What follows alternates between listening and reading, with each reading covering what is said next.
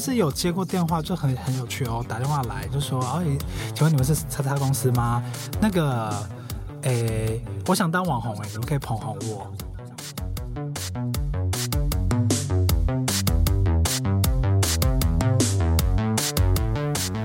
大家好，欢迎收听行销啪啪啪，我是你的啪啪啪 Cast 主持人 T I N G Ting。这是一个轻松讨论品牌、社群、网红、广告、文案、电商各式各样行销相关话题的 Podcast 节目。不管你是不是行销人，不管你是品牌端还是代理商，都欢迎和我们一起交流分享。那今天其实是我第一次录音，连。那个来宾也是第一次录音这样子，那很高兴，就是他成为了，其实是我们没有见过面的连友，但是我就是非常不要脸的邀请他来上节目。那我们欢迎 Chris。嗨，大家好，我是 Chris，很荣幸有有呃很高兴有很呃这么荣幸来担担任第一集的来宾，这样子，你看我也有点紧张。哦，没关系，我们就是 Podcast。不是广播节目，所以应该是可以轻松的。好，那来第一问第一个问题，就是是不是每一个行销人都一定要有一个英文名字？对啊，这个是非常，我觉得这已经是不叫潜规则了吧？这就叫做规则，就是你不会在任何一家行销公司听到里面大家在呼喊彼此的本名，所以英文名字是蛮重要的。那 Chris 是你的本来就是英文名字吗？呃，不是，就是。嗯，所以是到公司取的，呃，应该是说开始就是我毕业之后开始工作之后，突然发现需要，然后呢，我就随便就是就随随便取了一个，就想反正它只是个代称，就用到现在，所以大概也这四五年开始用的而已。哦，其实因为我也是算是相关领域工作者，然后说也是会遇到这样问题，可是我就是那一种，就是就觉得我又不是。我又不是基督徒，为什么我要取一个那个外国名字？所以为什么我会是听我还就特地 T I N G Ting，是因为我其实本名叫冠廷，然后听就是最后一个音这样子。对，但是还是，但是坏处就是因为这不是一个正规的英文名字，所以就是会常常要讲的时候，大家会而且会跟 Tim 嗯提姆就是 Tim 就是搞混，然后其实不太好念，但没关系，就这样。就是个人风格嘛，好，那就是可以就是我简单介绍一下你，就是你的公司吗？还有你的工作内容是哪些？嗯，我的公司其实我公司是在呃母公司是在香港，然后我们是在做香港公司是在做网红行销这件事情，然后近两年才来台湾。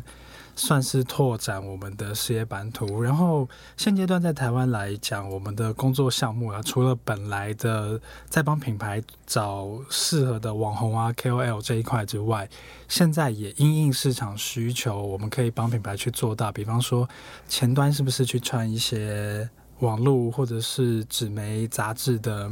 偏媒体类型的报道，然后后端可以也可以去帮品牌做串联，就是比方说，呃，论坛口碑啊，这这个部分，你主要是做网红经济的部分，对吧？呃，不叫经济啦，因为一般讲经济听起来会比较像是我们自己有旗下的网红，嗯，对，网红经纪人，这也是我老板是，我老板也蛮厉害的，他早期啦，当我想应该很久以前，他才曾经是就是邓紫棋的经纪人。对，所以他其实对经济这一块是蛮蛮了解的。那也因为这样，他知道以台湾的这个环境来讲，其实很多网红他红得快，但是退烧也快。那所以我们其实没有必要去签自己的人，然后在合约期间之内，你必须使尽你所有的力气去推他、嗯、去拱他。那以厂商来讲啦，我们如果可以立场比较超然的，就是因你的品牌，因你现在的产品特性，去找到市场上最合适的人选，就是跳脱那个合约的束缚，其实是比较好的。就是媒合，对，其实就是媒合，我们就是媒，就是就是媒婆。哦，其实。就是我前一份工作，我现在是在在那个比较偏制作的那个制作，就是专门在写文案、写脚本。但我之前的工作也有到稍微的，就是那个就是媒合网红媒合的部分，这样。只是说，因为我们那我前一份工作是那个数位数位广告代理商，所以如果就是在数位部分比较多的话，还是会请外包这块不会外包，就是要请外面的那个公关公司或者是网红的媒合公司去帮我们找网红这样。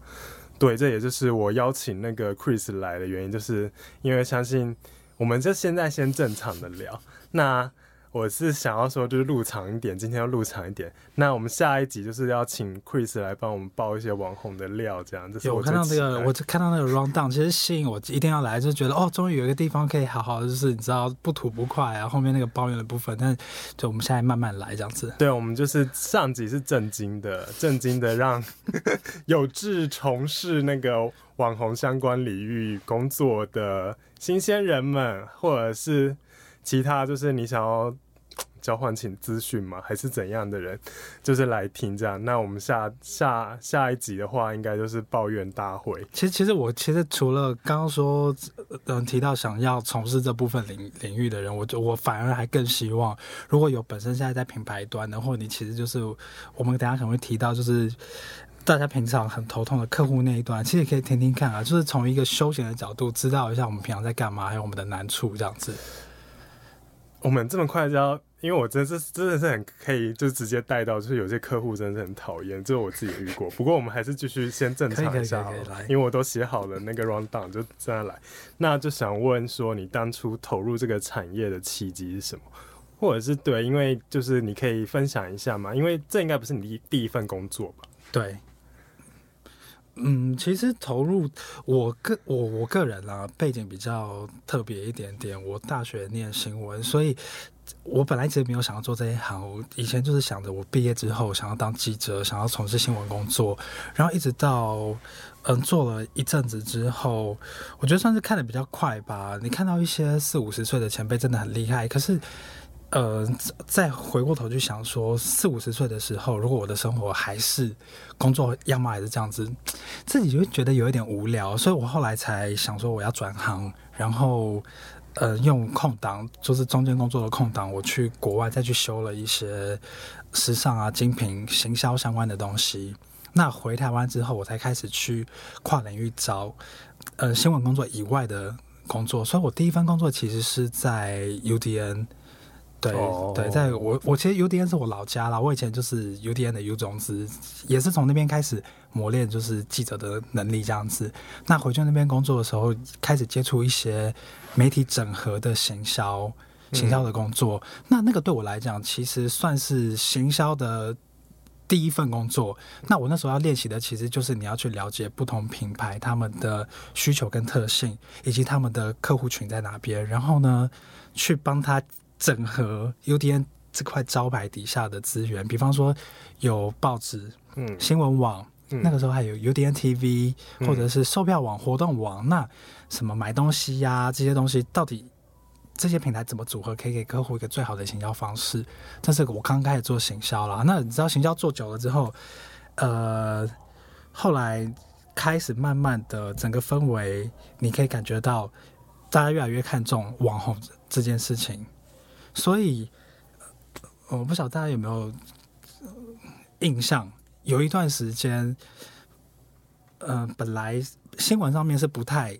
记者不太会拿一篇什么网友表示啊、网友意见就做新闻的，然后突然有一天你会发现，你很容易 Line 还是 Facebook 打开，随便一篇新闻都是记者去抄说，眼尖网友发现，然后或者是某个意见讲什么，网友回应了什么。可是网友是偏口碑吧？对，所以这个你知道，这个进程就在于说，后来开始我因为因为这样子，我后来第二份工作我就开始去做大数据，大数据相关其实就去收集网络上大家讨论，然后呢来做报道。结果呢，做做着做着做着之后呢，突然就发现，你知道，开始关注网络上声音之后，就会衍生出来什么所谓的意见领袖，嗯，对。然后在芸芸众生当中呢，大家就开始关注某几个，就是一发话就特别特别多人会去关注，特别多人会去回应，嗯、反应特别好的。好，那这叫什么？这个其实就后来变成网红。嗯，对，所以我后来又转行，就是哎，就到现在来，就开始真的来接触，来了解一下到底网红是什么，然后也可以结合过去的一些新闻啊，或者是行销的经验，然后再把现在市场上现在大家最想做的网红这件事情去整合在一块。嗯，其实我自己印象最深刻的是那个台北市大运，就是我总觉得是在好像虽然说网红这个就是在。呃，我要铺露真实的年龄，就是在以前，就是我们是无名小站。天哪，那个前辈就是无名小站，应该很多人都没听过这种东西。好，就是布洛克，其实到现在也是网红的其中一个类型。就是那时候就开始有一些网络上有一些有名的，或者是他是在那个 PTT 有很很知名的账号，这样子，就是大家看到他就是哎、欸、有神快拜这样子。但是就是在可能是应该说越来越多出现。市面上吗？就是越来越多网红出现在电视啊、广告啊，甚至已经到明星等级。我觉得我自己有印象，好像是是大运这样。所以，哎、欸，为什么我会讲到这个？因为刚刚讲到就是一个网红的诞生。对，但是所以你你你的你你也是你就是你观察到这个趋势也是。这几年开始网红突然就是开始变得像明星一样吗？还是说其实很早就开始有这样子的感觉？其实对我来讲，最大我没有你走的那么前面啦。我最大的感触是，当你开始在媒体端去跟客户提说，你应该要花钱在我这边做，我帮你做一个植入的报道，帮你去铺天盖地的四家五家媒体曝光，他淡淡的回你一句说：“这样的媒体预算，你知道我可以找几个网红吗？”哦，oh, 所以你你的感觉是从客户开始，从以前我们要主动去说，哎、欸，其实可以找网络一些人来，我还要跟客户介绍什么？现在是说变成说客户会主动的问说，那我可以找网红吗，或什么？就就直接有一天你会发现，这些客户突然对他来说，你以前会觉得媒体记者的那支笔是神圣的，嗯，但是有一天他突然告诉你说，你知道吗？你那一支笔的钱，我可以买十支网红的笔。就是你在 UDN 就是卖卖媒体专案给别人的时候，后来在后来在做网络媒体也是，在在做网络媒体也是啊。然后你就突然很生气，你就觉得说，这些不过就是躲在荧幕后面的，可能有一些是艺人啊、综艺咖，但大部分啊，有一些红起来真的是你你其实没有在 follow 网络，更不知道他是谁。有些真的不露脸的，那就觉得怎么会这些人？然后你一看他的文笔，毕竟呃，老实说啊。他在他红不红，跟他东西写的好不好，其实没有绝对相关。有的人他其实就是红在他一个脱序，或者是酷手好笑，他不见得真的是照片或者是文字的质感好。这跟传统的价值不太一样。传传统大家找媒体就觉得记者能写会拍，然后你我我自己啊，当时会觉得可以转行，原因一部分也是受到这个刺激，就觉得说。哦，原来现在市场上大家不 care 你的文字、你的照片的精致度，他要的是什么？他要的就是要在那个那个热度上有高度的讨论关注，甚至哗众取宠都没有关系。对，所以所以我后来才觉得，哦，OK，那来看一下，更有机刚好有这个机会的话，更进一步、更深入的来看一下，就是到底网红的这个生态这样子。哦，所以你合作过网红的类型很多是那一种，就是一时哗众取宠型的吗？呃，不是我合作过，其实我应该要讲是那种哗众取宠型。当他有了讨论度，他被关注之后，是品牌会指定想要他。嗯、对，所以其实以我们来讲啦，当然不推荐，因为可能跟个这个就比较主观，因为我个人可能会觉得，哎、嗯，这个我觉我就我来看，他可能跟品牌的质感是。没有办法搭在一块的，但是品牌就会觉得这个人现在正红啊，那为什么他你会觉得不适合？像谁？像谁啊？比方说，我记得我那时候还在媒体的时候，有一次做一个案子，他是要帮地方政府做观光，嗯、他要找一票布洛克。嗯，那我那时候我觉得也没关系，因为因为那是其中一部分，我其实大概也就找了六七个吧，布洛克不多。嗯、然后呢，我们包了一个巴士，要带他们去踩点。真的是就是布洛克，对，就是布洛克。所以应该是也是好几年前的事。其实他刚刚好也有在 Facebook 部分有粉丝团，嗯，对。然后我记得我那时候蛮就觉得这呃，刚刚讲到就是我我自己觉得有点被刷新三观。是我记得当时有一个布洛克，前面都谈好了，然后要出发前一个礼拜，当我跟他确定行程的时候，他跟我说他没有办法去，但是他会找他的共笔出席。然后我当下觉得，哦，原来还还可以这样子做，就是你没有办法来，一般你不是应该就就要跟我讲不能合作还是干嘛？就你不但要来啊，然后不不减价，还明还非常理直气壮的说我会找一个替身去。可是这样拍照怎么办？就没有他的合照。那他说他觉得没关系，而且他会觉得这是我的版面。不露脸的那一种，不是不露脸的那一种网红，不是不是不是，因为他长得其实他长得蛮漂亮，我有点忘了他是谁。可是他当时就说哦，他刚好要去日本，对，然后我那时候觉得哎，怎么怎么会这样？等一下，我们已经进到下集了嘛？没有没有没有，刚刚讲在讲在讲到就是进到就是讲完，不小心就跑到这这一块，没有啦。没有他那所以他滑他那时候爆红的点是什么？因为你是要讲其实爆红的点就是一对，其实他爆红，呃，应该不叫华华中，他其实爆红的点对了对啊，应该说爆对啊。我刚才我也要更正一下我的词，就是他的爆红的点是什么？其实大部分网红啦，像这种当初他爆红的点，其实就是因为他长得漂漂亮亮的。漂亮好看这件事情很重要，嗯、呃，我觉得我自己归纳了很多网红爆红，其实不外乎就是第一个他真的够乖，嗯，第二个就是他真的够够好看，嗯，第三个才是就是他可能真的有料，对他讲的东西是言之有物的，这样像，嗯，对，因为我印象中啦，就我自己会觉得布洛克算是比较偏长期经营的那一种，然后会爆红的他可能就不一定是。可能有可能是 YouTuber 或者是什么，就是他后来就是觉得，因为布洛克他通常就是一直写一直写，然后累积，所以这一位他是因为某件事，然后他去创了布洛克，而不是说，还是说他是。创了部落格，然后一直写，然后有一天又因为她漂亮，就是突然的可能刚好什么十大校花还是什么之类的一个新闻出来变红，她是这样子的人吗？没有啊，她其实她她其实是一直累积上，她比较不是属于那种就是一夕爆红的哦。对对对对对。那那你答题，嗯 啊，你所以你刚才要问我一夕爆红的吗？对啊，我是要问一夕爆红。一一夕爆红的，其实老老实说，我比较我比较少接触，因为呃，我基本上能闪就尽量闪。通常一夕爆红的，在那个。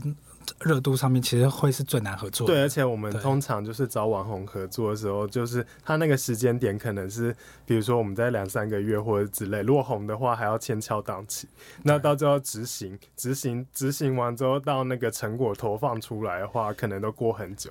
那万一他就是那时候就已经退烧了，像。哦，算了，我不想要再破透露年龄。我自己刚才脑海就浮现好几个、好几个那个、好几个人这样。但但我就是因为他真的那时候爆红的时候真的很红，然后但是现在就是你问我，我突然要讲他的名字，我也叫不出来。就好像之前不是有那个，好像就是被新闻采访，然后他就讲了一个很好笑的话，然后。突然他就变成，他就成立粉专，然后爆红的。但现在我已经忘记那个人的名字了。就之前有这一种，所以我我我的我要回答我的问题是说，所以我真的会有公司就会指明说我要这这样子的人。会，但一般我们会劝退。就像你刚才讲的观点，我会跟他说，因为现在比方说，呃，波特王，波特王好像一直都很红。对，但是之前啦，有一阵子就是炒得如火如荼的时候，跟大陆、欸、等一下，你这个有需要，我等一下把你消音掉。其实其实没关系啦，因为 并没有真的接触。然后对啊，我只是在说，像那个时候就会有厂商可能指明要他哦。对，可是以我们来讲，我们就会去呃，你好严苛哦。我觉得波波特王算是 一直都还蛮活跃的。对，可是。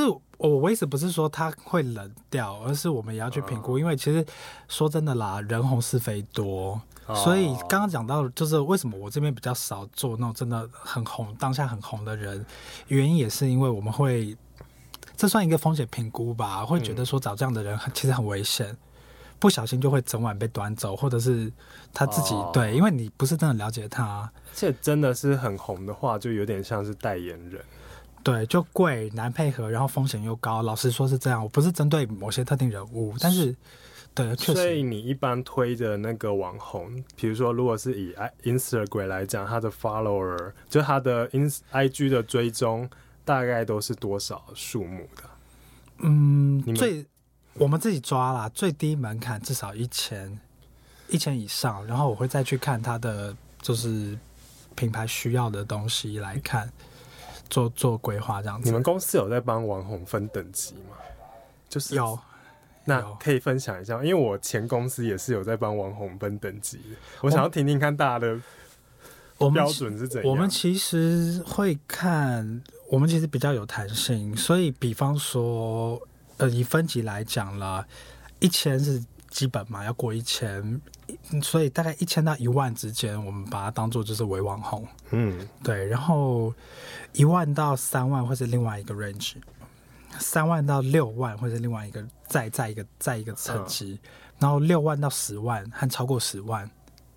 都是以 IG 吗？还是说是脸书的粉丝数也是同样的标准？我们比较用 IG 来分，脸书那个部分其实还好，因为老实说，脸书现在的演算法，你不管他粉丝团的 follow 有多少，你其实没有下广告，你触及就是惨啊。嗯，所以你们也会去看那个 engagement rate 这样？会，一定会。然后，所以一般来讲，像我现在。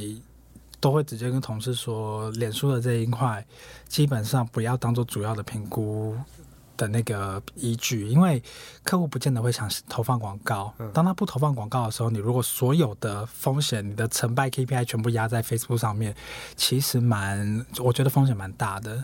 嗯，哎，我先插播一下，我要科普一下。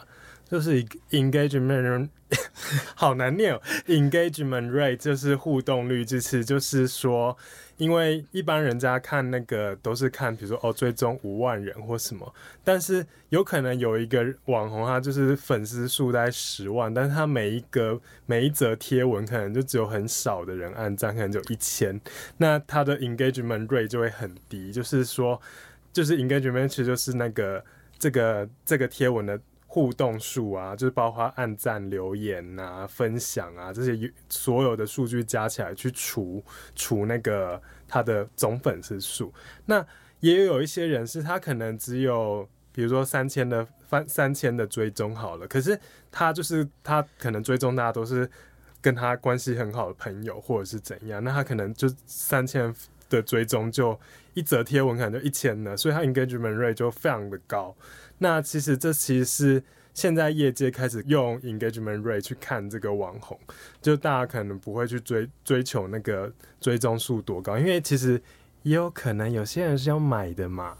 对啊，这现在都买得到，尤其台湾这么多人想红，对不对？因为你除了粉丝粉丝可以买之外，互动其实也可以买啊，所以这一切，呃，如果没有仔细看的话，很容易被表面的数字骗。那你们会去用什么第三方工具去分析网红吗？比如说像是像是哎、像是什么？我突然叫不出，因为我前公司是有一些那个相关的工具，然后可以去看那个网红的一些后台或者什么之类。你们有这样子吗？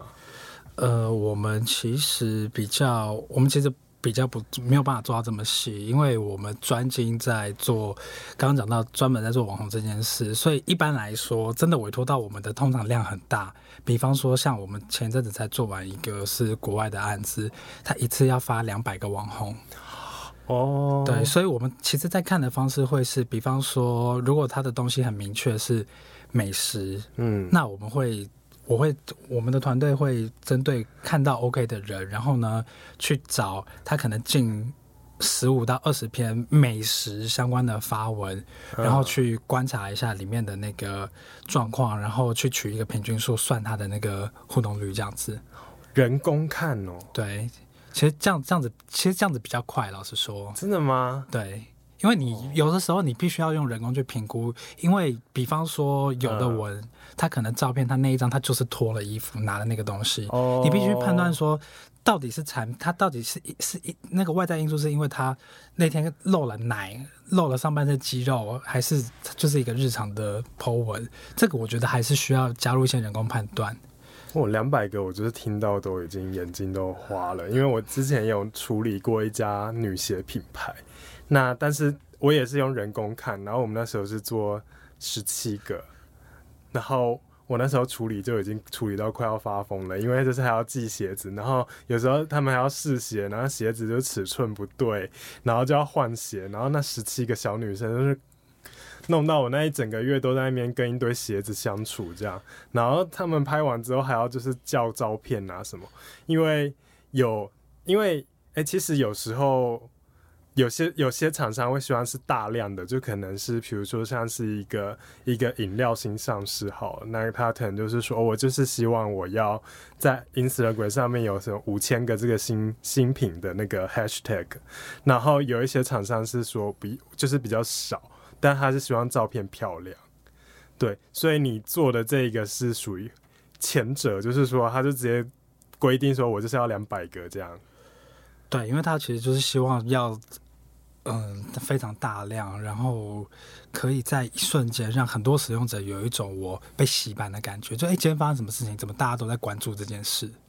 可是人工没有没有不会用一些数位的科技吗？因为我知道有一些，因为呃我。因为这家公司没有帮我，没有付我业配的钱，所以我就不会讲他的名字。就是像是有的公司，它是开发出一个平台，然后你就是所有的那个所有的人都可以去登记，然后他就是在上面发案子，发案子之后呢，然后就是他可以设那个人数，就是发这个案子，然后就是开放五百个名额，让上面人用户自己去报名。那他就是专门做那个。就是小型的微网，应该也不算是微网红，就是甚至不能不能算是微网红，就是我们可能用另外一个术语去称它，都 KOC，就是 关键哎、欸，关键意见的消费者、uh huh.，consumer，就是连那个一千都不到，但是其实他们就是有这种工具，就是他们就不用。人工就是一个一个去找，就是凑满五百个。当然，它内部可以，内部最后还是需要那个厂商去审稿，就是看。对，但是你们公司是没有这样子的产品，就是一个平台去，还是也其实你们有？我们其实有，但是呢，后来没有在呃香港用比较多，就是一样在网在网络上让大家去登记这样子。嗯、香港用比较多，台湾比较少，因为有一些。据说是因为一些技术问题，然后加上环境其实不太一样，我老板觉得台湾这边不太适用。嗯，因为如果是比较少量的，因为有一些就是像我刚刚讲的，有就是厂商如果他是想要好看的照片那些什么，那当然是说直接去看会比较实在啊，但是。我我只是因为我那个两百个，我想到人人工要找两百个，这个实在太让我震撼了，所以我就是 有感而发。所以其实还好是说，对我们来讲，现在做这件事情不难，是因为我们呃一直以来有在每一次合作当中去更新我们的资料库，所以当一个新的案子来的时候，我们可以很快的大概去找到就是合适的，就从资料库当中直接去。掉我们哎，印象中这个有符合门槛的，比方说是要什么类型的照片，要高质感，还是要比较偏生活自然一点的？那你有没有哪一个，就是比较喜欢做哪一种类型的？比较喜欢做哪一种类型哦？这这问题会不会很不专业？我自己问我都觉得 有点 我在问什么？我想说这我可以理解成这一题直接问我你喜欢有没有比较喜欢的网红类型吗？没有啦。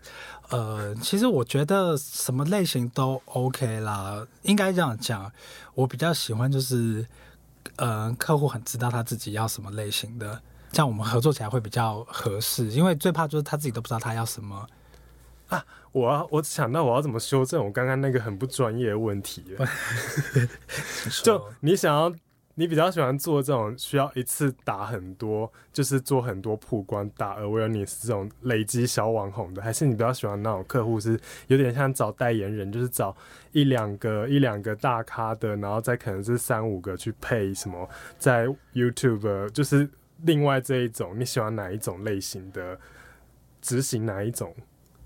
其实对我来讲，一定是后者啊，因为不管他的网红等级大小，我今天要去跟一个人沟通，对我来讲就是一个成本吗？嗯，所以我要去对两百个人，跟我要去对十个人，成本一定不一样啊。我一个人如果沟通要三分钟，你看两百个我要多少时间？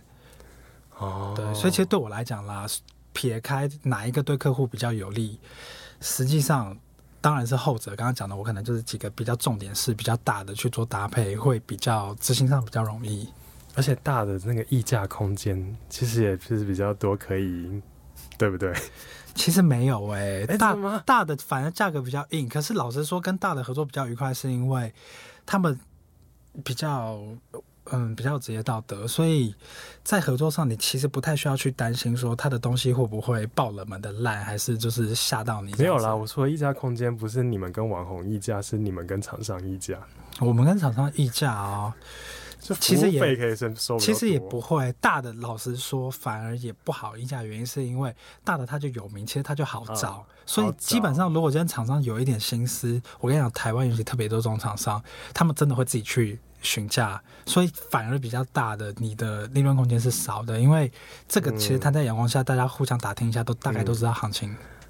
嗯，但是我最后还是要请你讲一件事情。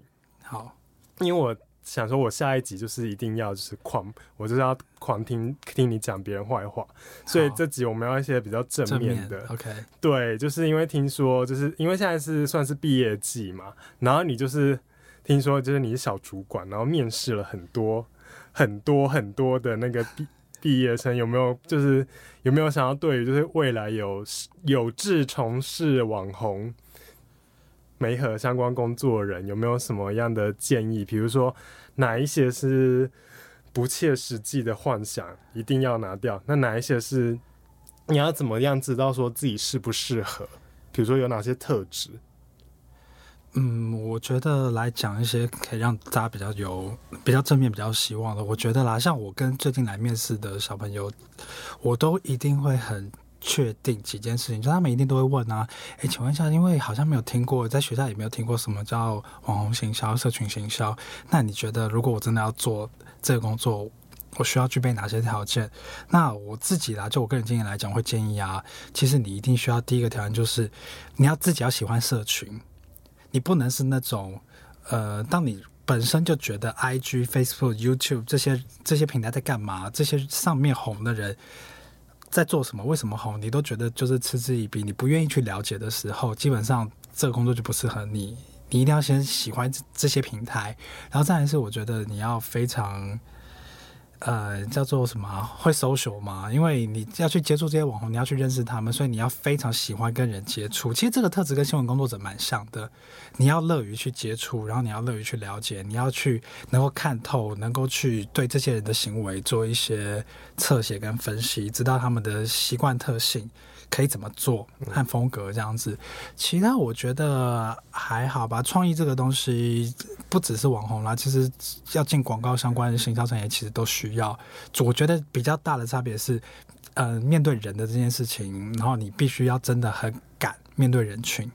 嗯，对，因为网络上其实就是充斥了一堆你根本不知道他是圆是扁的人。那不切实际的幻想，一定要一定要扫除了，像是。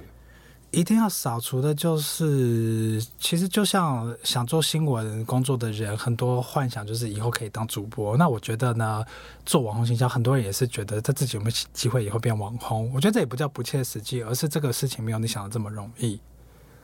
为什么会会觉得？那个网网红没合合一合，自己可以当网红。哎、欸，真的有这样子的人哦、喔，来这边。虽然说我现在也是在做这样的事啊，就是录 podcast。没有，但是但重点是你知道，你是因为了解这个产业，然后你知道，然后你想试试看。但有些人就会觉得，我是不是做这一行以后就可以把我自己弄成网红，我就可以走上网红之路？哦、就是他想要先学着怎样子去建立人脉吗？呃，不是，他他只是他还是纯粹单纯想红。对，就是想红。就想，我们公司有接过电话，就很很有趣哦。打电话来就说：“哎，请问你们是叉叉公司吗？嗯、那个，诶，我想当网红，诶，你们可以捧红我，可以可以开那个课程卖啊。我现在就觉得触手相机，你就 你就开一个什么一个小时两千的那个课程啊。我不用啊，我就跟他收个钱，对不对？然后就买个联合报半版，还是还是苹果，就是还是中时，然后就帮他登个半版，跟蔡英文告白，或者是跟。”吕秀莲告白跟马英九告白，应该就会红吧？哦、就其实真的要红不难啦，就是说你要红的有质感，哦、要红的长久。好有趣哦！所以你现在最近面试有遇到这样子的人吗？现在小朋友比较还好，因为呃他们会比较面临的状况是他不知道自己有没有能力，然后他不是真的了解我们在做什么，嗯，所以实际跟他讲之后比较。比较少那一种抱着不切实际幻想的人，因为他们也知道，就是台湾网红很多，然后真的有想红，他早就已经开始在做他的 IG 了。嗯，对对对对对。对，就我自己短暂的一些工作经验，我觉得那个网红梅和的实际工作就是一直在写 email，一直在回讯息。对，然后每天一直在跟人家道歉。对，然后然后会会有职业病哦，像我现在其实就是有的时候在外面。嗯下班时间休假，在外面喝酒啊，跟朋友玩啊，然后人家只要只要介绍介绍说，哎、欸、那个，哎、欸、Chris 我介绍一下，这是我朋友谁谁谁，那我都会很想打听一下，就是他的 IG 发了多少。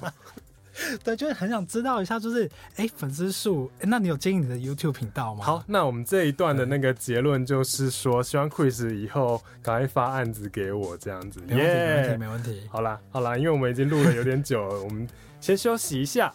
哎，不对，谢谢我应该是说，我们下次见。好，那好，那先这样，谢谢大家，谢谢大家。